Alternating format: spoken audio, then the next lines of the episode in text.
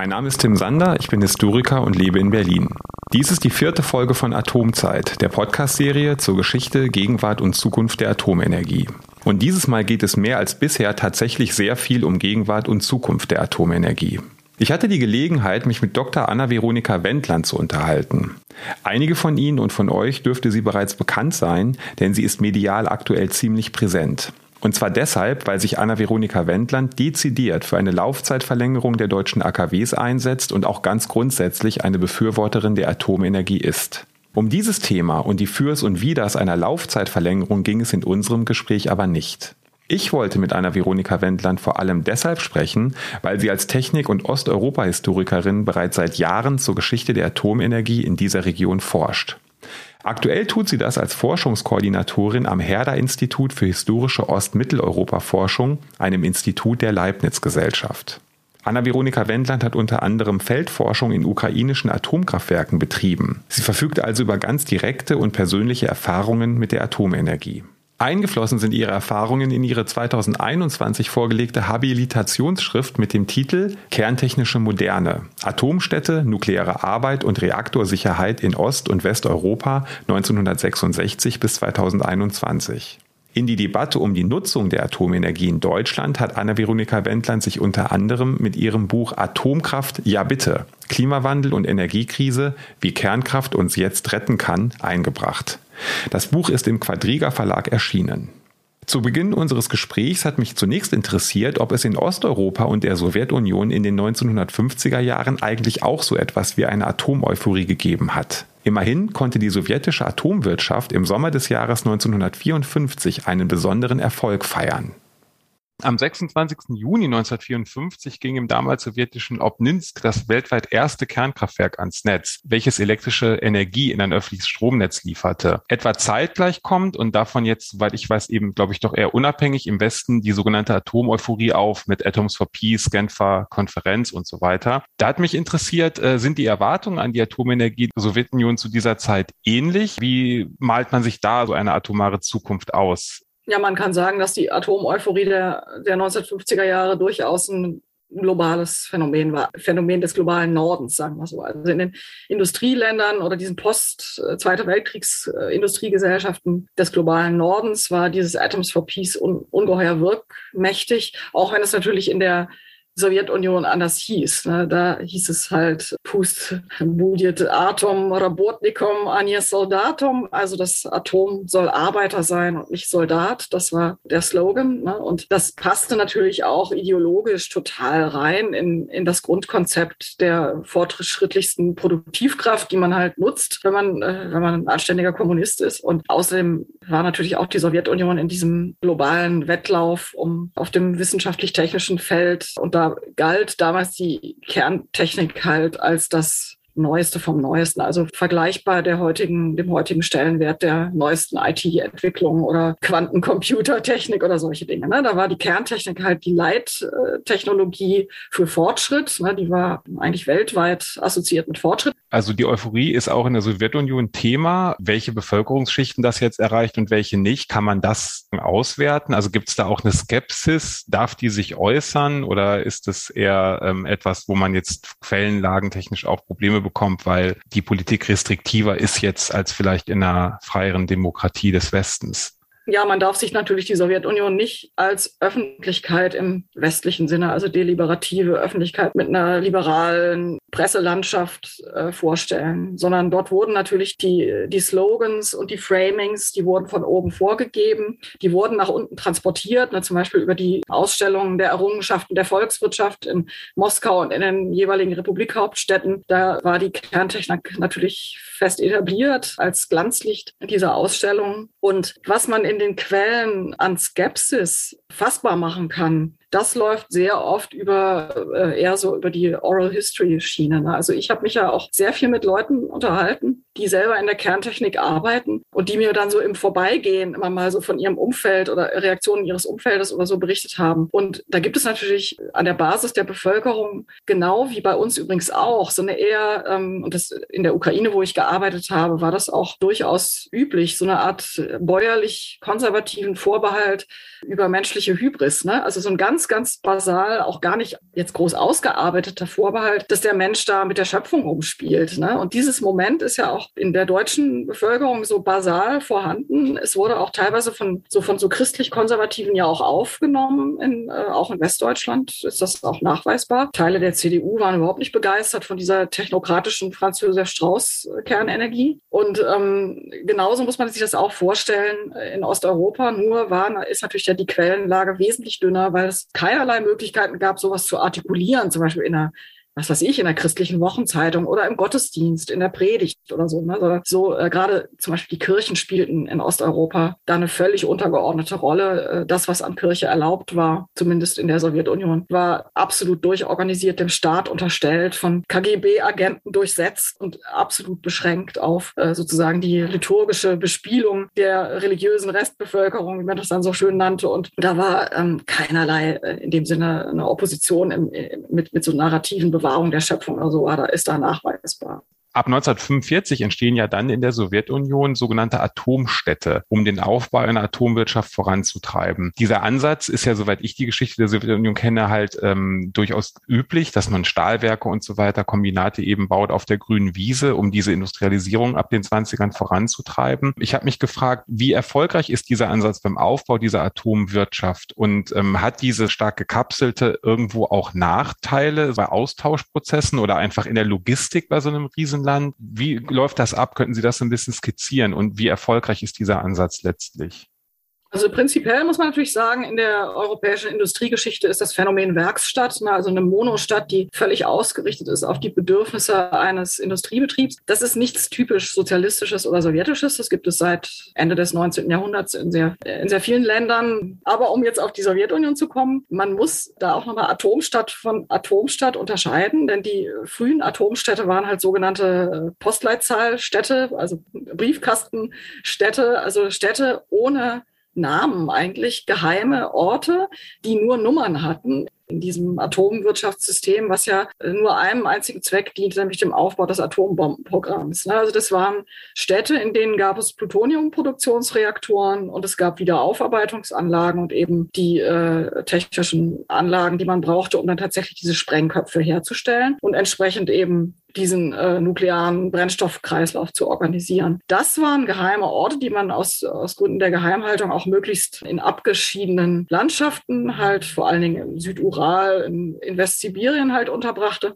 Durchaus aber in noch machbarer Nähe zu Industriezentren wie zum Beispiel Tomsk, in denen dann auch wichtige Universitäten waren, die das Spezialistenpersonal ausbildeten. da gibt es durchaus Wechselbeziehungen. Dann aber wichtig ist eben, dass diese frühen ähm, Atomgrade, wie die hießen, halt sehr isoliert waren. Ne? Also es waren fast lagerähnliche ähm, Wohnverhältnisse für die Bewohner. Ne? Also es war richtig abgezäunt und abgeschottet. Man musste die Verbindungen zur Verwandtschaft kappen. Man, man unterlag ständiger KGB-Überwachung. Der Bewerbungsprozess in diese Jobs war gefiltert und mannigfaltig kontrolliert, sodass man sich, äh, weil man halt Angst hatte, dass man sich äh, unzuverlässige Elemente einhandelt. Ne? Zum Beispiel durften Leute mit westukrainischer Verwandtschaft überhaupt nicht arbeiten in dieser Industrie, weil die als unzuverlässig galten. Ne? Das waren ja äh, gerade erst jüngst zur Sowjetunion dazugeschlagene Gebiete, die in der Zwischenkriegszeit zu Polen gehört hatten und wo es ja bis in die 50er Jahre auch Partisanenkampf noch gab. Und diese Bevölkerung in der Westukraine, die galt als notorisch unzuverlässig. Ne? Und da, äh, wer, wer solche Verwandtschaft hatte, durfte erst überhaupt nicht auflaufen. Ne? Und das ist nämlich auch der wichtige Unterschied dann zu der zivilen sowjetischen russischen Atomwirtschaft, die war nämlich sichtbar, die hatte Namen, die Städte hatten Namen, eben wie Pripyat oder Kuznetsovsk oder Energodar. Und dort arbeitet tatsächlich zum Beispiel in der, in der Atomstadt, in der ich auch geforscht habe, in Kuznetsovsk, die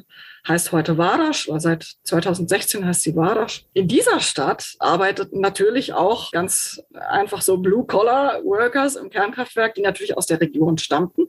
Und das war dann auch wieder ein sehr gewichtiges Moment, sozusagen der Einwurzelung dieser Anlagen in die Umgebung, ne? weil die halt aus der Umgebung rekrutierten und entsprechend auch mit der Umgebungsgesellschaft, die größtenteils agrarisch war. Ne? Das waren halt auch relativ abgelegene Landschaften, äh, wasserreiche Waldlandschaften in der Nordwestukraine. Also Tschernobyl ist da entstanden und eben auch die, das Atomkraftwerk Rivne, in dem ich da gearbeitet habe.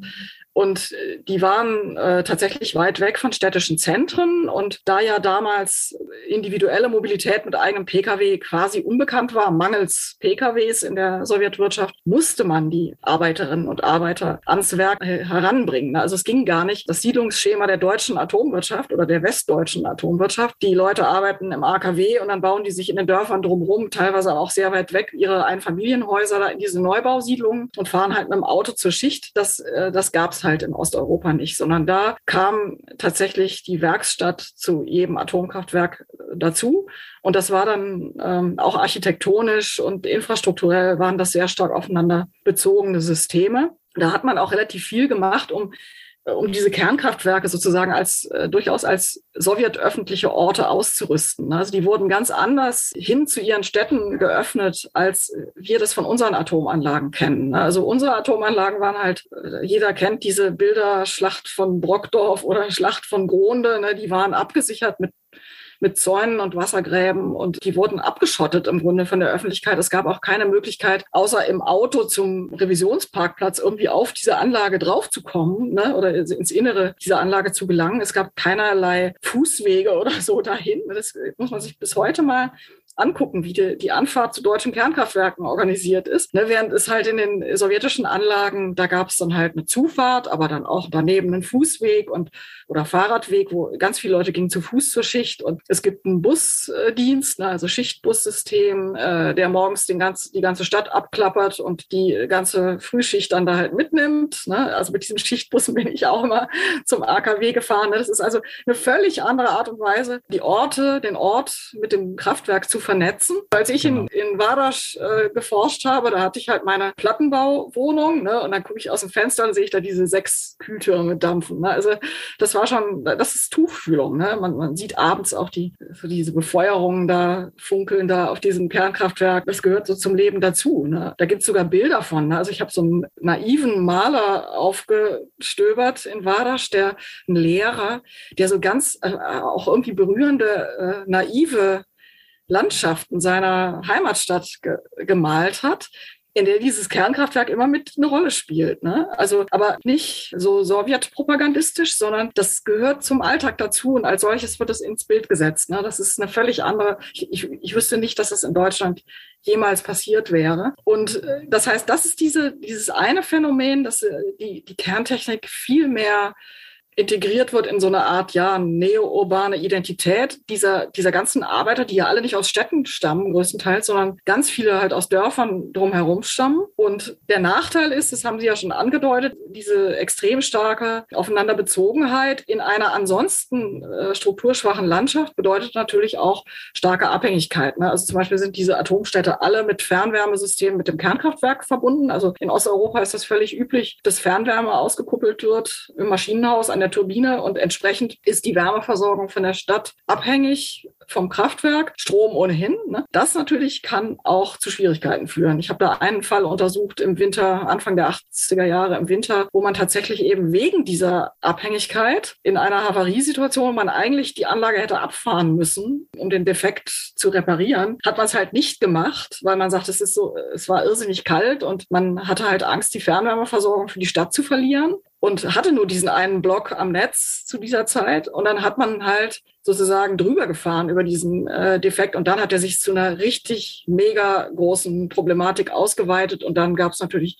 einen richtigen fetten Störfall. Ne? Und, das, da, und dann war die Anlage sowieso vom Netz. Ne? Dann hatte man das Problem sowieso dann und dann war sie auch abrupt vom Netz. Ne? Das illustriert so ein bisschen äh, diese Aufeinanderbezogenheit, äh, auch eine Abhängigkeit bedeutet und dass dieses ganze System, man nannte das auch Energopolis ne, oder Atomgrad, dass das eben auch Schwächen hat, solange es dann eben monofunktional ist. Ne? Und das ist so ein schönes Beispiel dafür.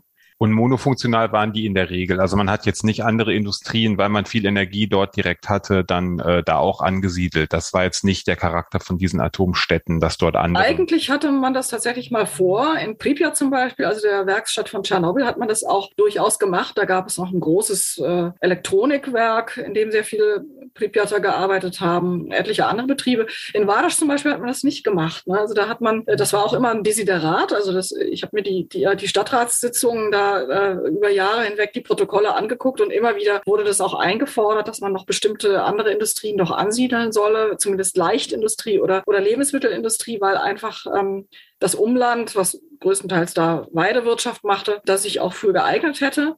Äh, das, das hat man dann mangels, tatsächlich mangels Mitteln einfach nicht gemacht. Ne? Also das darf man tatsächlich auch nicht unterschätzen, dass in der späten Sowjetunion viele ähm, Projekte, die man eigentlich angedacht hat, dann aber an dieser ähm, schon im Abstieg begriffenen Sowjetwirtschaft gescheitert sind. Man hatte schlicht nicht die Möglichkeit, das alles zu finanzieren. Und dann äh, ist es in vielen Atomstädten tatsächlich bei dieser Monostruktur geblieben. Zum Beispiel in, in Warasch ist es dabei geblieben. In Pripyat äh, hat der Unfall äh, letzten Endes dieser Entwicklung ein Ende gesetzt. Aber konzeptuell hatte man tatsächlich in den 70er Jahren ähm, diskutiert, dieses Konzept Energopolis richtig, äh, richtig weiterzutreiben, im Sinne von wirklich riesige Reaktorparks neben energieintensive Industrien zu setzen und äh, auf diese Weise bestimmte Probleme zu lösen. Aber das hat man so nicht durchgeführt.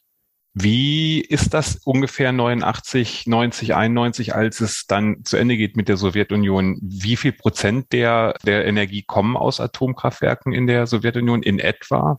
Beim Zusammenbruch der Sowjetunion war der Anteil gar nicht so hoch, weil man ja immer noch äh, in Anschlag bringen muss, dass ungeheuer viel Kohle und Erdgas verbrannt wurden. Ne, das waren billige Fossilrohstoffe, die in der Sowjetunion selber abgebaut wurden und entsprechend war das nach wie vor das Rückgrat der Energiewirtschaft. Das waren, glaube ich, insgesamt dann vielleicht so, schätze mal, sowjetweit werden es vielleicht so zehn Prozent Kernenergie gewesen sein. Aber in der Ukraine zum Beispiel, das war ja so eine Art äh, Flaggschiffland, eine der Sowjetrepubliken, in der die Kernenergie wirklich eine bedeutende Rolle spielte. Da waren es halt mehr. Ich schätze, es werden so 15 Prozent, 20 Prozent vielleicht gewesen sein. Und interessanterweise ist es nach Tschernobyl dann so richtig erst ausgebaut worden, ne? weil die Ukrainer haben halt tatsächlich das Problem gehabt, dass ihre Industriestruktur sehr stark Ost-West geteilt ist. Sie haben also die Schwerindustrie und Kohlekraft und die entsprechenden Bergwerke halt in, in der Ostukraine gehabt. Und die Westukraine, die zu der aber in den 60er Jahren einen gewaltigen Sprung nach vorne machte, auch industrialisierungstechnisch und auch in der Landwirtschaft, die also Strom brauchte,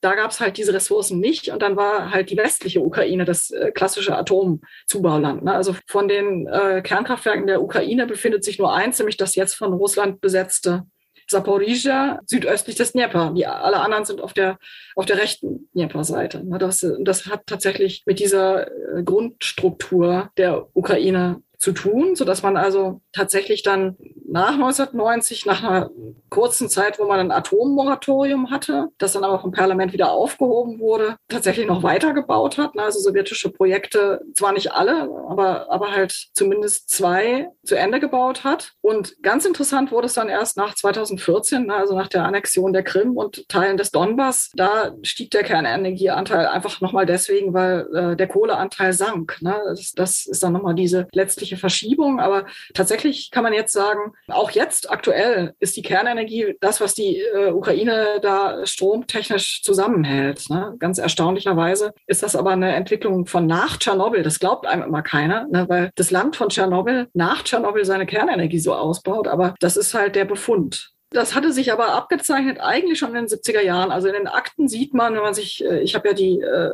die Akten der ukrainischen kommunistischen Partei, die sich mit Kernenergie befassen, äh, also letztendlich auch diese Regierungsakte mir angeguckt und da ist äh, eindeutig zu sehen, dass man schon in den 70er Jahren sagte, Leute, die Donbass-Kohle ist ein Auslaufmodell. Ne? Also die, die Bergwerke müssen immer tiefer abgetäuft werden, um überhaupt noch an gute Kohle ranzukommen. Die, die gesamte Qualität der Kohle nimmt rapide ab, ganz abgesehen von den, Umweltproblemen, die man mit dieser Kohleindustrie natürlich auch hatte.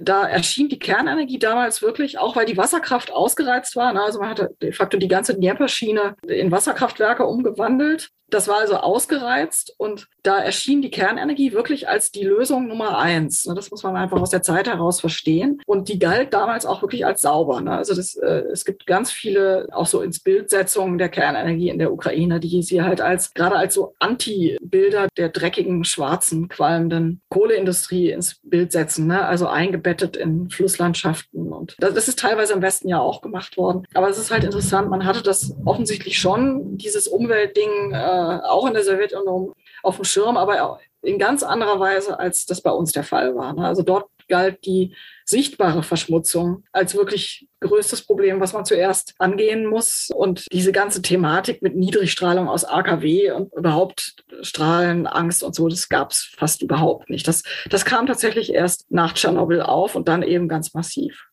Natürlich ist die Sowjetunion ohnehin bestimmender Hegemon im gesamten Ostblock. Gibt es da auch sowas wie unterschiedliche abweichende Zugänge oder muss man da sagen, das ist was Gelenktes von Moskau und da wird ohnehin das umgesetzt, was dort erdacht ist? Soweit ich weiß, sind ja zum Beispiel auch die ostdeutschen Kernkraftwerke auch sowjetische Technik gewesen. Ist das in den anderen Bruderstaaten ähnlich oder gibt es da auch Ausreißer?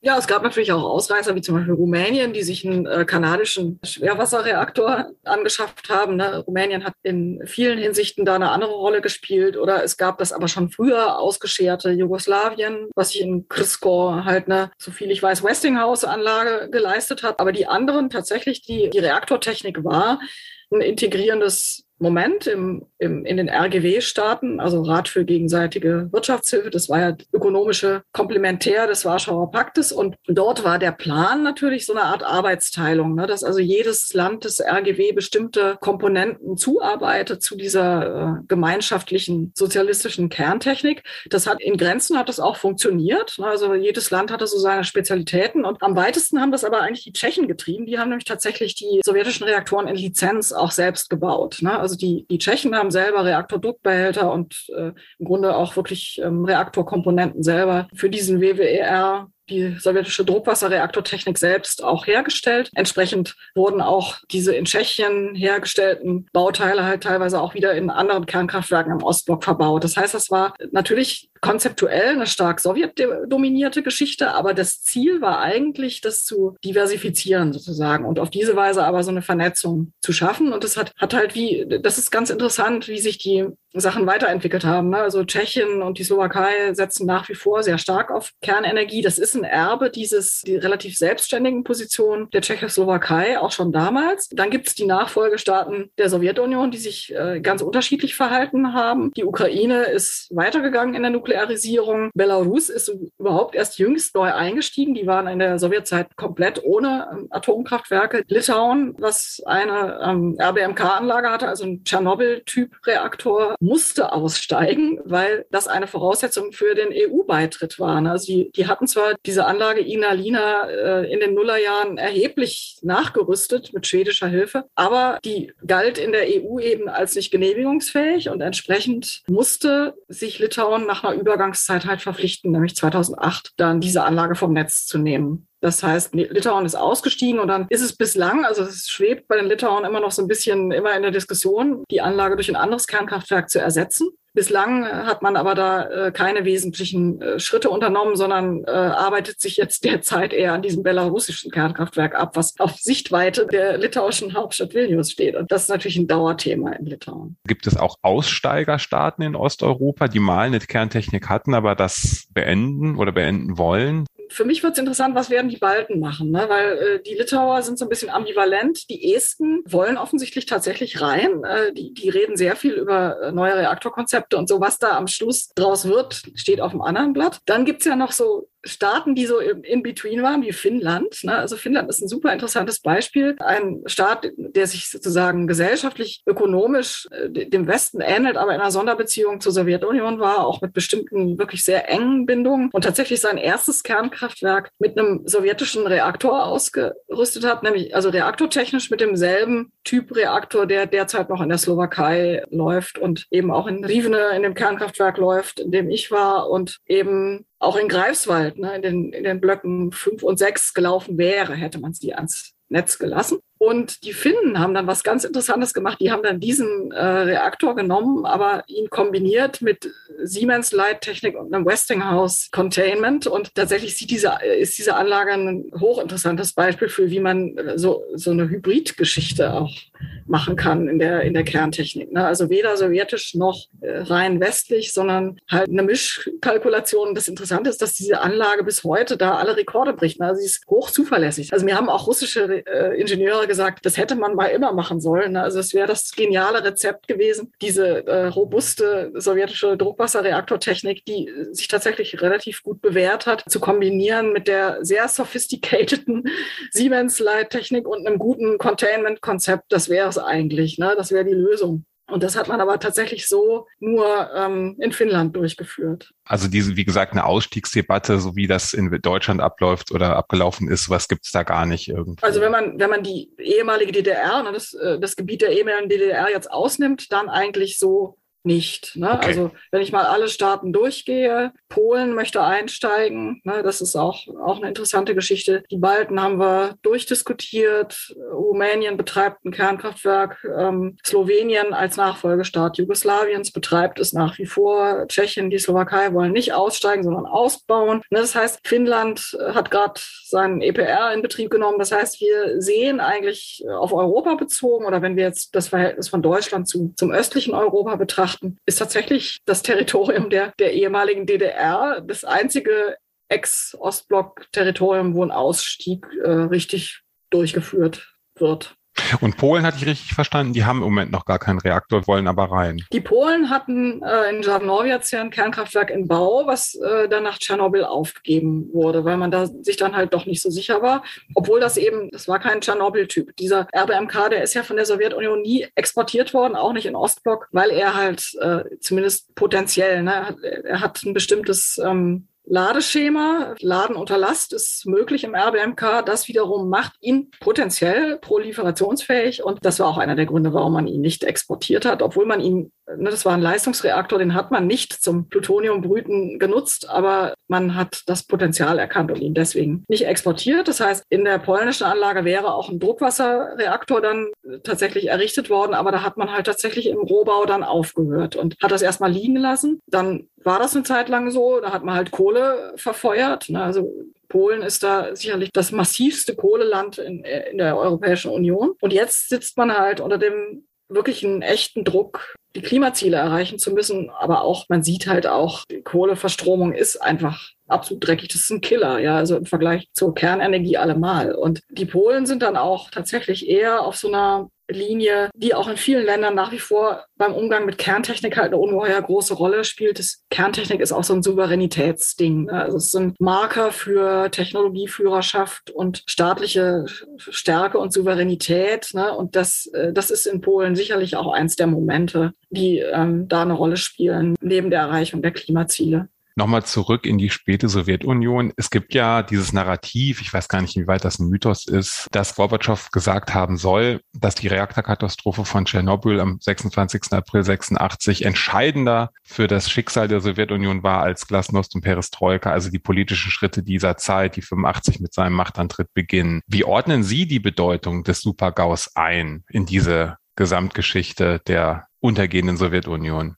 Ja, man kann da eher konstatieren, das ist so ein Narrativ, was sich erst äh, ex post auch eben durch ja. zum Beispiel so Aussagen von äh, Gorbatschow dann erst entwickelt hat. Wenn man sich anguckt, wie die Lage wirklich war, dann muss man äh, feststellen, dass die echte Glasnost eigentlich erst nach Tschernobyl so richtig sich Bahnen brechen konnte. Ne? Also noch während des Unfalls von Tschernobyl hat auch Gorbatschow und seine Führungsgruppe ähm, ganz klassisch alt-sowjetisch reagiert, nämlich mit Verheimlichungsversuchen und mit, mit Abwiegeln. Ne? Das, das hat dann halt nicht funktioniert, weil es so wirklich so eine Mega-Katastrophe war. Das ist halt nicht, vor allen Dingen, weil, äh, weil es halt messbar war außerhalb der Sowjetunion, weil der Wind so ungünstig stand aus Sicht der Sowjetunion. Und das funktionierte nicht. Und dann erst kam eigentlich äh, die große Zeit der, der Glasnost kam dann eigentlich ab, sogar erst ab 1989 kann man sagen. Ne? Also es wurde ja noch, auch noch etliche Jahre nach Tschernobyl nicht sehr viel drüber geredet. Und insofern kann man das sagen, das ist so eine nachträgliche, auch so ein äh, Narrativ, was sich Gorbatschow dann auch so, sehr, so ein bisschen selbst gebaut hat. Was die Rolle des Unfalls selbst angeht, kann man sagen, der war mehr Indikator als Katalysator, ne, weil die, die Missstände, die in der Sowjetunion vorhanden waren und die zum Niedergang und zu, zum Zusammenbruch der Sowjetunion ökonomisch geführt haben, die gab es ohne Tschernobyl. Also da war Tschernobyl kein Beschleuniger. Aber was Tschernobyl wirklich offengelegt hat, waren halt bestimmte so Prinzipmängel dieses sowjetischen Wirtschafts- und auch Politiksystems. Und dazu gehört eben auch die Verheimlichung oder diese Kompartmentalisierung. Das heißt, äh, der eine weiß nicht so richtig, was der andere tut wegen der Geheimhaltung und der Geheimniskrämerei. Es gab auch so Turf Wars zwischen verschiedenen Entwicklungsgruppen in der Reaktortechnik, die auch nicht der, der Weitergabe von Informationen unbedingt zuträglich waren. Und die Vorgeschichte des Unfalls von Tschernobyl zeigt das eben sehr augenfällig, ne? dass man im Grunde über Messreihen und bestimmte Beobachtungen, die man einfach vom Verhalten dieses Reaktors gemacht hatte, durchaus Bescheid wusste welche Mängel da vorlagen. Also sowohl reaktorphysikalischen, also in der, in der Neutronenökonomie dieser Anlage, die äh, extrem schwer regelbar war in bestimmten Betriebszuständen, als auch was das Abschaltsystem angeht, was halt wirklich unerwünschte Reaktivitätseffekte hatte. Und das sind die beiden Komponenten, die sich dann in dem Unfallgeschehen halt so massiv ausgewirkt haben, weil da bestimmte Umgebungsbedingungen dann außerdem noch gegeben waren, die das, die diese Effekte sehr stark verstärkt haben. Und über diese Effekte wusste man halt Bescheid und diese Information landete aber nicht da, wohin sie gemusst hätte. Ne? Also solche Informationen müssen halt weiterverarbeitet werden und dann in Handlungen umgesetzt werden, die an der Basis der Anlagen, also da unten am Reaktorfahrpult dann auch enden. Ne? Und genau das ist halt nicht passiert, sondern man hat in der Hierarchie darüber diskutiert und das dann so ein bisschen abgewiegelt, ne, wie das auch oft ist in so Unfallvorgeschichten, dass Leute nicht so richtig die Relevanz erkennen von dem, was sie da sehen und das dann versuchen zu verschieben oder abzuwiegeln und dann knallt's. Ne? Und äh, das, da, so muss man das da verstehen. Das heißt, das war kein Blitz aus heiterem Himmel, sondern es gab ziemlich direkt nach dem Unfall, als die Leute sich dann angeguckt haben, einfach die das, was so die Rechner auswarfen vom Verhalten der Anlage kurz vor der Explosion, da gab es ziemlich viele Leute, die dann sagten, ja, das ist jetzt genau das passiert, was wir da befürchtet haben, was da vielleicht in bestimmten Betriebszuständen passieren könnte. Ne? Und es gab auch Vorläufer, Störfälle kleineren Ausmaßes, die darauf hinwiesen, auf diese Schwächen. Und das ist halt dann in der Bilanz, kann man halt sehen, hier ist äh, tatsächlich ein äh, Missstand hat sich verschärft und der, der hat sich verschärft durch die Art und Weise, wie man in der Sowjetunion mit Informationen umging. Und auch sehr stark verschärft durch diese Befehls- und Gehorsamskultur, die natürlich auf diesen Atomanlagen auch herrschte. Und da hat man erst nach Tschernobyl eine Menge geändert, auch in den osteuropäischen Anlagen. Also alles, was ich da gesehen habe an so Human Factor Management Systemen und den Versuchen, letzten Endes eine positive Fehlerkultur aufzubauen, im Sinne von über Fehler muss geredet werden, ne? verheimlichen bringt nichts. Das ist alles erst dann in den 90er Jahren passiert, äh, sehr oft auch in Kooperation dann mit westlichen Partnern ist das dann erst so allmählich aufgebaut worden. Aber, und jetzt kommen wir zur bitteren Gegenwart, wo das seine Grenzen hat. Also diese Nuclear Safety Culture, äh, die ja angeblich immer die, das alleroberste sein soll in der Kerntechnik. Das zeigt wirklich das Beispiel jetzt der russischen Atomwirtschaft, die äh, zum großen Entsetzen ihrer ukrainischen Kollegen nicht in der Lage war, dem Kreml in, in den Arm zu fallen bei der äh, Beschießung und Besetzung des Kernkraftwerks Zaporizhia. Ne? Das haben die ukrainischen Kollegen dann wirklich öffentlich gesagt. Wenn ihr nicht in der Lage seid, hier tatsächlich Protest zu erheben, dann muss man äh, den Zustand eurer Safety Culture als solcher in Frage stellen. Nämlich dann, wenn ihr da politisch einknickt von einer wirklich zivilisationsbrechenden und auch die Genfer Konvention mit Füßen tretenden Attacke auf ein Kernkraftwerk, obwohl ihr die Macht und die Zuständigkeit gehabt hättet, im Kreml vorzusprechen und dieser Sache ein Ende zu setzen, dann muss man euer Grundsatzverhältnis zur Nuclear Safety äh, in, in Frage stellen. Und da merkt man dann eben tatsächlich, wie sich auch alte Sowjettraditionen unheilvoll halt im Falle der russischen Atomwirtschaft bis heute weiter durchstellen. Ne? Also dieses Befehl-Gehorsamssystem ist nach wie vor im Eingriff. Da nützt auch die beste Anlagentechnik nichts. Das ist ja mal schade, weil die, die Russen inzwischen wirklich sehr gute Anlagen bauen. Aber wenn die Haltung und die Mentalität so ist, wie sie ist im Putin-Staat, nützt es überhaupt nicht, gute Anlagen zu bauen. Äh, und das ist ein, nach wie vor ein, auch ein Grundproblem der kerntechnischen Sicherheit als solches. Also die Frage, welche soziale Umgebung muss denn herrschen, damit eine kerntechnische Anlage sicher betrieben werden kann.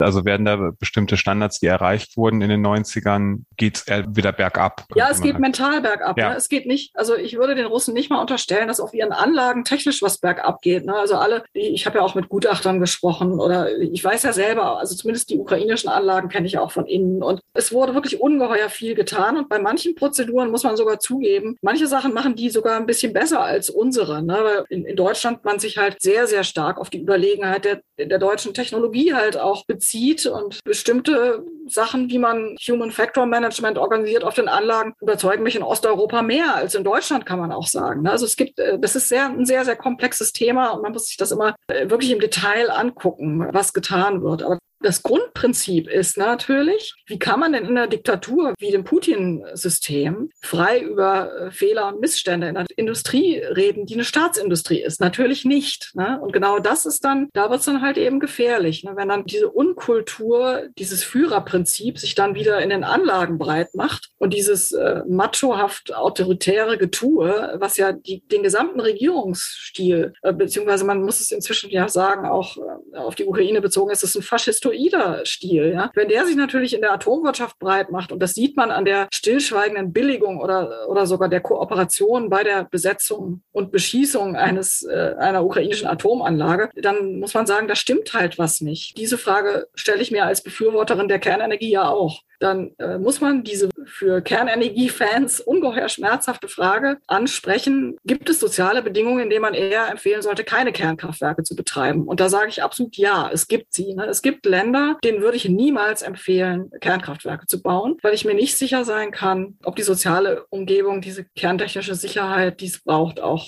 herstellen kann. Wahrscheinlich meinen Sie damit eben diktatorische Systeme oder autoritär, autokratische Systeme, ob das jetzt China vielleicht auch meint oder Nordkorea und so weiter. Also ja, die bergen zumindest, sie bergen zumindest dann Risiken, ne? weil ja. äh, kerntechnische Sicherheit sich eben nicht nur mit guter Anlagentechnik herstellen lässt, das zeigen ja auch bestimmte Unfallgeschehen oder auch Störfallgeschehen, die man da analysieren kann, ne? sondern das ist immer ein soziotechnisches Phänomen. Also da, da arbeiten immer Maschinen, Menschen und Normen ineinander, die greifen praktisch systemisch ineinander. Und wenn in einer Hinsicht was nicht stimmt, auf der Normseite oder auf der, der sozialen Seite, also wie wird zum Beispiel Menschenführung gemacht auf den Anlagen, dann sind das potenzielle Einfallstore für sogenannte diese Complacency, ne, was man immer sagt in der Kerntechnik, also so ein sich selbst zufrieden, zufrieden geben mit den bestehenden Verhältnissen und da reißen dann die Sicherheitsprobleme ein. Ne? Nach 86. Es hat ja sehr starke Effekte, auch in Westeuropa, vor allen Dingen in Deutschland, dass man die Kerntechnik halt noch kritischer sieht. Gibt es da im Osten, Sie sagten, in Polen wird nicht weitergebaut, aber wahrscheinlich erst nach dem Untergang des Ostblocks oder des Sowjetreichs? Oder ähm, hört man da auch gleich nach dem Unfall 86 in Tschernobyl auf, diesen Reaktor in Polen weiterzubauen? Also gibt es da auch eine Debatte über die Sicherheit der Kerntechnik, zumindest auf den Leitungsebenen, jetzt nicht in der breiten Bevölkerung, jedenfalls nicht offiziell? Kann man da sowas nachweisen?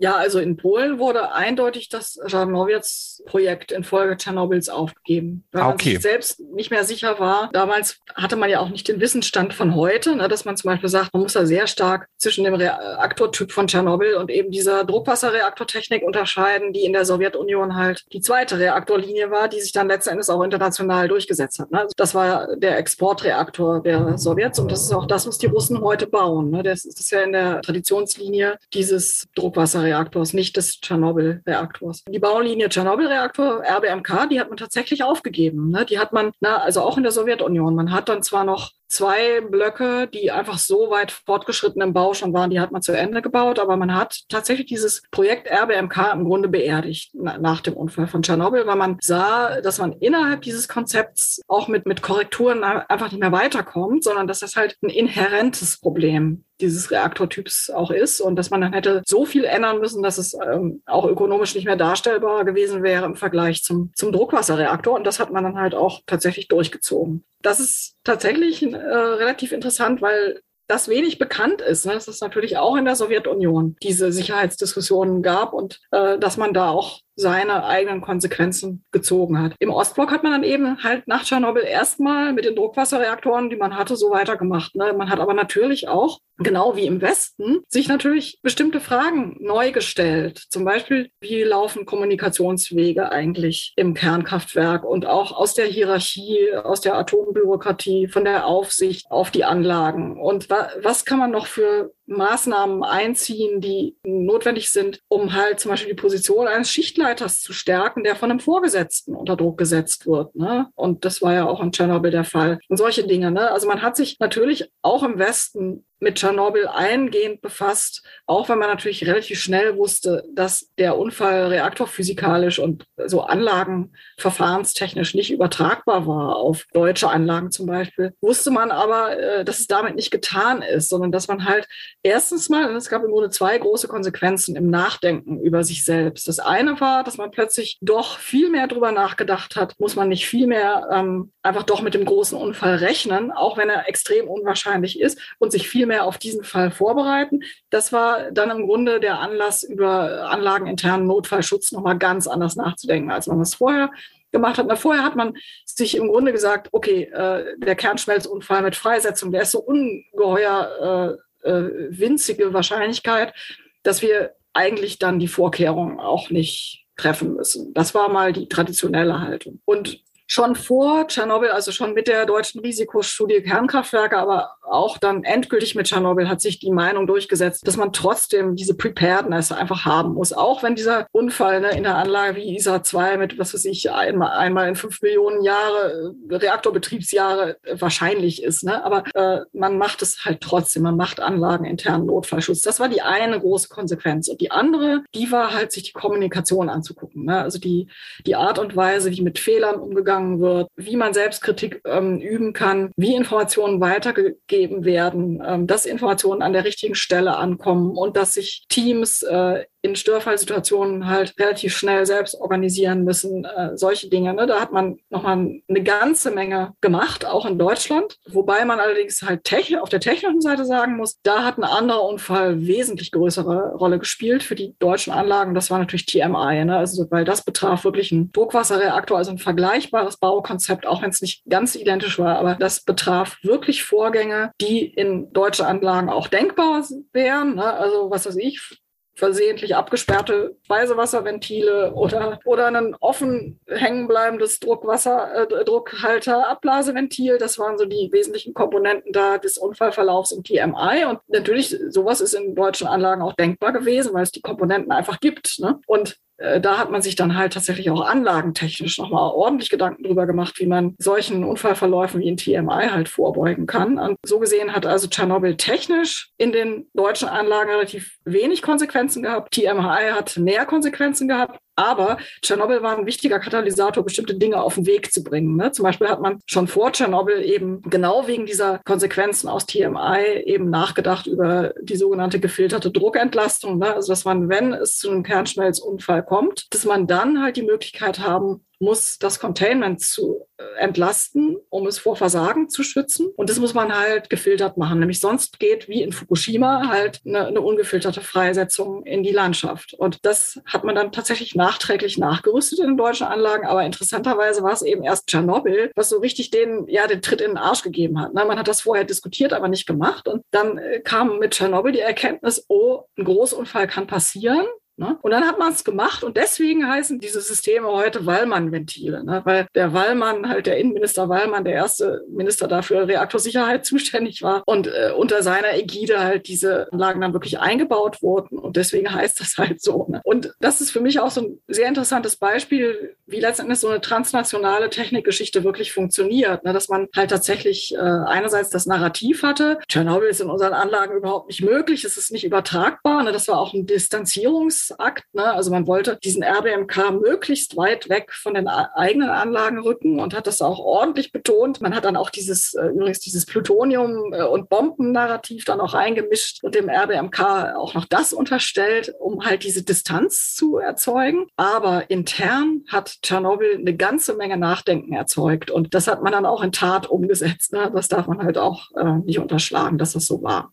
Es ging ja dann natürlich weiter mit der russischen Atomwirtschaft. Die gibt's heute noch, Rosatom. Wie steht es da mit dem Austausch und wie ist das überhaupt nach dem Ende der Sowjetunion mit den Reaktoren in Osteuropa? Ist da noch ein enger Austausch zwischen dem also russischen Staat dann und dessen Atomwirtschaft oder wird man da unabhängiger und baut eigene Kompetenzen stärker auf oder kauft mehr im Westen ein?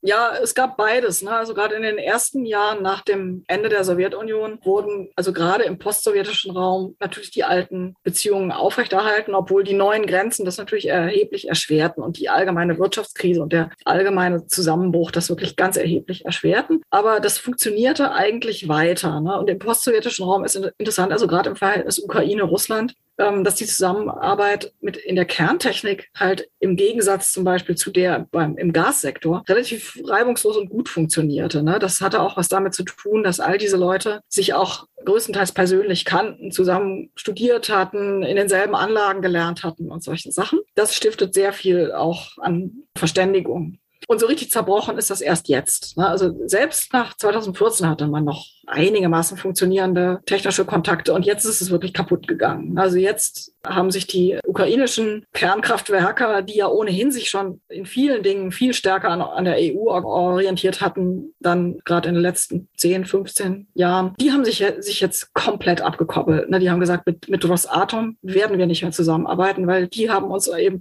Beispiel Saporizhia, die haben uns richtig, die sind uns in den Rücken gefallen, die sind dem Kreml nicht in den Arm gefallen und das ist für uns ein, das letzte Zeichen, mit denen nicht mehr zusammenarbeiten zu können. So, ne? Und prinzipiell kann man nicht mit einem Land technisch zusammenarbeiten, was einen überfällt. Das, das ist sowieso ausgeschlossen. Und in Osteuropa sah es halt ähnlich aus, wobei die, die Verflechtungen waren halt auch schon zu sozialistischen Zeiten komplexer, als man annimmt. Ne? Zum Beispiel haben auch schon zu Sowjetzeiten westliche Firmen bestimmte Komponenten in, in sowjetische Kernkraftwerke eingebaut. Ne? Zum Beispiel gerade diese besagten wichtigen äh, Sicherheitsventile, die in TMI versagt haben, da haben sich die Sowjets halt nicht lumpen lassen und haben, haben die ein neues bestellt. Ne? Die haben die vom deutschen Hersteller bestellt, weil sie sich halt ihre eigenen äh, Ventile auch nicht so richtig sicher waren, offensichtlich. Ne? Gibt es da jetzt Zulieferschwierigkeiten, also dass die Rosatom irgendwo noch unterstützt äh, oder Teile liefern muss irgendwo in Osteuropa, das jetzt aber nicht mehr kann oder nicht mehr will, oder eben aufgrund der EU-Sanktionen das nicht mehr geht? Ist Ihnen dann Fall bekannt? Jetzt gibt es halt in Osteuropa massive Schwierigkeiten, weil man ja eigentlich bislang zum Beispiel die tschechischen und slowakischen Anlagen haben, anders als die ukrainischen übrigens, äh, nicht diversifiziert. Die haben sich nach wie vor von Twell, also von dem russischen Brennelementehersteller, halt beliefern lassen und sind jetzt eben genau wie wir mit dem Gas sind die bei der Kerntechnik natürlich jetzt kalt erwischt worden. Ne? Und es gibt aber die Möglichkeit halt, und die Ukrainer haben das schon seit Jahren betrieben, diesen Brennelementtypus, den man für die postsowjetischen Reaktoren halt braucht, den bei Westinghouse äh, herstellen zu lassen. Ne? Das heißt, es wäre möglich gewesen, da auch schon früher zu diversifizieren. Man hat es halt nicht gemacht. Ne? Und jetzt steht man halt vor diesem Problem. Allerdings ist es ein ganz anderes Problem als beim Gas, weil das halt, das ist keine leitungsgebundene Energie, wo man halt, äh, wenn man Hahn abdreht, auch sofort der Rohstofffluss abbricht, sondern Brennelemente kann man halt für mehrere Reaktorkerne im Voraus halt wirklich einlagern und entsprechend ist dann die Erpressbarkeit durch Brennelementlieferung ist wesentlich, in wesentlich geringerem Maße äh, gegeben als zum Beispiel durch Gaslieferungen. Und die Brennelementwirtschaft, die trägt auch zum russischen Staats- und Militärhaushalt wesentlich geringer bei als die Fossilexporte. Insofern ist es tatsächlich beim Uran oder bei den Brennelementen so ein bisschen andere Problematik als beim Gas. Also sie ist nicht ganz so dramatisch, aber eine Atomwirtschaft, die sich jetzt de facto vor Sanktionen gestellt sieht, ne, also die nicht mehr dort einkaufen kann, muss halt jetzt sehr schnell umstellen. Und das wird sicherlich in, in Tschechien, der Slowakei einiges Kopfzerbrechen jetzt äh, bereiten. Den Ukrainern bereitet das wesentlich weniger Kopfzerbrechen. Ne? Also man sieht tatsächlich, dass die, die Osteuropäer sich in ganz vielen Dingen besser aufgestellt haben als auch als die Deutschen zum Beispiel die, die Litauer oder die Polen, die haben beim Erdgas viel hellsichtiger sich diversifiziert, als die Deutschen das getan haben. Aber die Ukrainer haben wiederum sich hellsichtiger diversifiziert bei den Brennelementen, als das die Tschechen und Slowaken getan haben. Also ein sehr fragmentiertes Bild. Ne? Aber die können theoretisch oder nicht nur theoretisch, sondern praktisch, wenn man, man hat damit Arbeit und Aufgabe, aber man kann es so dann bei Westinghouse bestellen und könnte da Nachschub bekommen, sozusagen. Genau, also die, ja. die Westinghouse kann lizenzierte Brennelemente für die beiden in Tschechien und Slowakei derzeit betriebenen Reaktortypen herstellen. Okay. Und ähm, das zumindest, das könnte man also ändern, ne? aber die Vorlaufzeiten, das wissen wir ja aus der deutschen Diskussion, die Vorlaufzeiten Zeiten für die Produktion von Brennelementen sind relativ groß und anders als, ne, also äh, sie, sie können aus keinem Pool jetzt schöpfen. Ne? Also sie könnten zum Beispiel jetzt nicht hingehen und sagen, naja, dann schaffen wir uns halt von einem französischen Kernkraftwerk aus dem Lager mal einen Satz, äh, sozusagen leihen wir uns mal aus ne? und die bestellen halt neu. Und das geht halt nicht, weil das sind halt äh, wirklich konstruktiv ganz andere Brennelementtypen, die da genutzt werden. Ja, und der Bau von der Rosatom in Ungarn, ähm, kennen Sie da den politischen Hintergrund? Eigentlich ist das mit EU-Sanktionen gestorben. Ne? Dass, ob die Ungarn es schaffen, sich mit einer Sondergenehmigung da rauszuwinden, weiß ich. Ich weiß halt nur, dass zum Beispiel das finnische Projekt Hani Kiwi, ne, was ja, wo ja ein moderner russischer Reaktor, auch ein Druckwasserreaktor gebaut werden sollte, das ist äh, komplett gestorben, dieses Projekt. Die Finnen haben das jetzt abgebrochen. Das ist auch übrigens deswegen gestorben, weil der Reaktordruckbehälter für diese Anlage hätte in der Ukraine ähm, hergestellt werden müssen oder wurde hergestellt in Kramatorsk und derzeit wird von Russen in Klump geschossen. Also äh, interessanterweise beschießen die Russen derzeit ihre eigene Industrie, nämlich das Werk, was dieses äh, Spezialstahlwerk, was wirklich auch nach wie vor Unikal da zuständig ist für Reaktorkomponenten, das schießen die gerade in Klum. Daran merkt man auch, wie irrational diese ganze, tatsächlich eher hassgetrieben, diese ganze russische Invasion da abläuft. Ne? Also selbst eigene Assets werden, werden nicht geschont. Ne? Wir wissen, wie Orban steht. Der würde ja. das liebend gerne weitertreiben. Nur die Frage ist, ob er das in der EU noch ja. durchbekommt. Das ist eine ganz andere Frage. Aber dass der überhaupt dort eingekauft hat und nicht bei einem westlichen, das weiß man jetzt auch nicht, welche politischen oder wirtschaftlichen Erwägungen dahinter stand. Also diese Schaukelpolitik auch mit Russland weiterhin gute Verhältnisse zu haben, wahrscheinlich spielt da einfach ja, eine Rolle. Ja, es ist ja reaktortechnisch spricht ja einiges dafür, diese russischen Anlagen zu kaufen, wenn man bereits sowjetische Anlagen betreibt. Ne? Weil bestimmte, diese neuen russischen Anlagen stammen halt aus einer Entwicklungslinie, die den dort vor Ort tätigen Ingenieuren sehr gut bekannt ist. Ne? Und dann spricht natürlich immer einiges dafür, technisch in dieser Tradition weiterzuarbeiten. Und dazu muss ich sagen, also wirklich Sine, Ira et Studio sind diese Anlagen ziemlich gut. Ne? Also die, die äh, würde ich jetzt mal von ihrem Sicherheitsstatus auf dem Niveau des, des EPR einschätzen. Ne? Also die haben passive Sicherheitssysteme und wirklich ein paar sehr schlaue Vorkehrungen, die zum Beispiel den, so, so einen Unfallverlauf wie Fukushima völlig verunmöglichen. Ne? Insofern sind es ganz gute Anlagen, die man bauen könnte. Und die Russen können auch was, was die äh, westlichen Anbieter völlig verlernt haben. Nämlich die bauen wirklich solche Anlagen in Serie, in serialisierten Baustellen blockweise runter und drücken so enorm ihre Kosten einfach durch Serialisierung, hohen Grad an Informatisierung. Die sind in der Lage, von der Stange zu bauen und mit sehr routinisierten Verfahren halt dann auch die Kosten zu senken. Also diese Coast Overruns, die wir da im Westen sehen, wegen Know-how-Verlusts und allerdings auch teilweise wirklich ganz gravierenden Managementfehlern, wie wir das beim EPR halt gesehen haben, die gibt es bei den Russen tatsächlich nicht. Ne? Also da muss man den Russen ihren Punkt geben. Das Problem ist, dass sie leider ein Regime da letzten Endes vertreten mit, mit ihren Atomanlagen, das als Partner völlig indiskutabel ist, weil man sich halt nicht sicher sein kann. Und das Gas zeigt halt diese bittere Erkenntnis, dass äh, zumindest von dieser russischen Führung Energie in jedem Falle immer als politisches Mittel eingesetzt wird entweder um Staaten an sich zu binden oder zu ketten oder um sie zu erpressen, wenn sie nicht so sich verhalten wie erwünscht. Und das alles ist ein ganz massives Argument gegen russische Reaktortechnik. Ne? Und da sage ich so als, als technikaffiner Mensch, das ist so gesehen schade, das ist auch für die Ukraine schade. Und das wär, wären im Grunde für die Ukraine wesentlich idealere Anlagen gewesen, als dann jetzt bei Westinghouse oder bei dem westlichen Hersteller zu oder bei den Koreanern zu kaufen, wo man mannigfaltige Umlernprozesse nochmal hätte, ne? weil das ganz andere Anlagenkulturen letzten Endes auch sind. Und äh, das hätte man sich alles ersparen können, aber äh, die Voraussetzung dafür wäre eine fundamentale Änderung des russischen Regierungsstils und des russischen Energiepolitikstils. Und diese Änderung ist nicht absehbar unter Putin. Also äh, wahrscheinlich nicht mal unter Putins Nachfolger. Wie muss man sich jetzt diese Exportpotenz von Rosatom vorstellen? Haben die in der Vergangenheit weltweit ihre Atomkraftwerke und ihre Blöcke verkauft oder ist es doch ein eher eingeschränktes regionales Geschäft?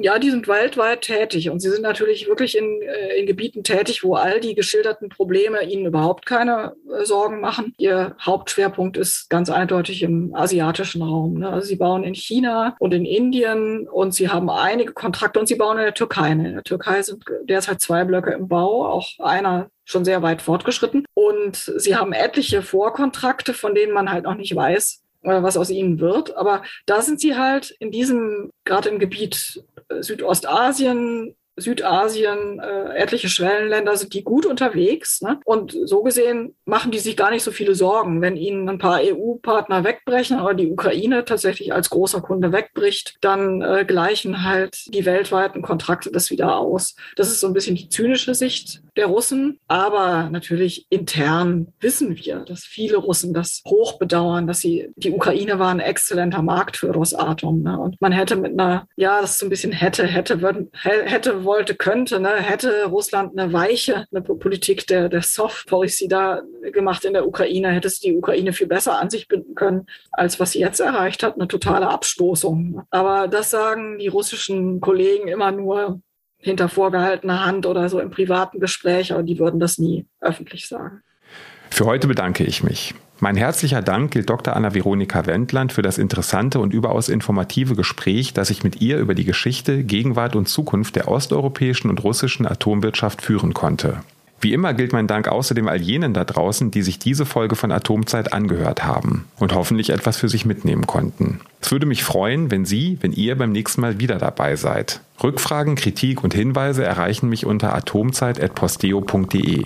Tschüss und bis zum nächsten Mal.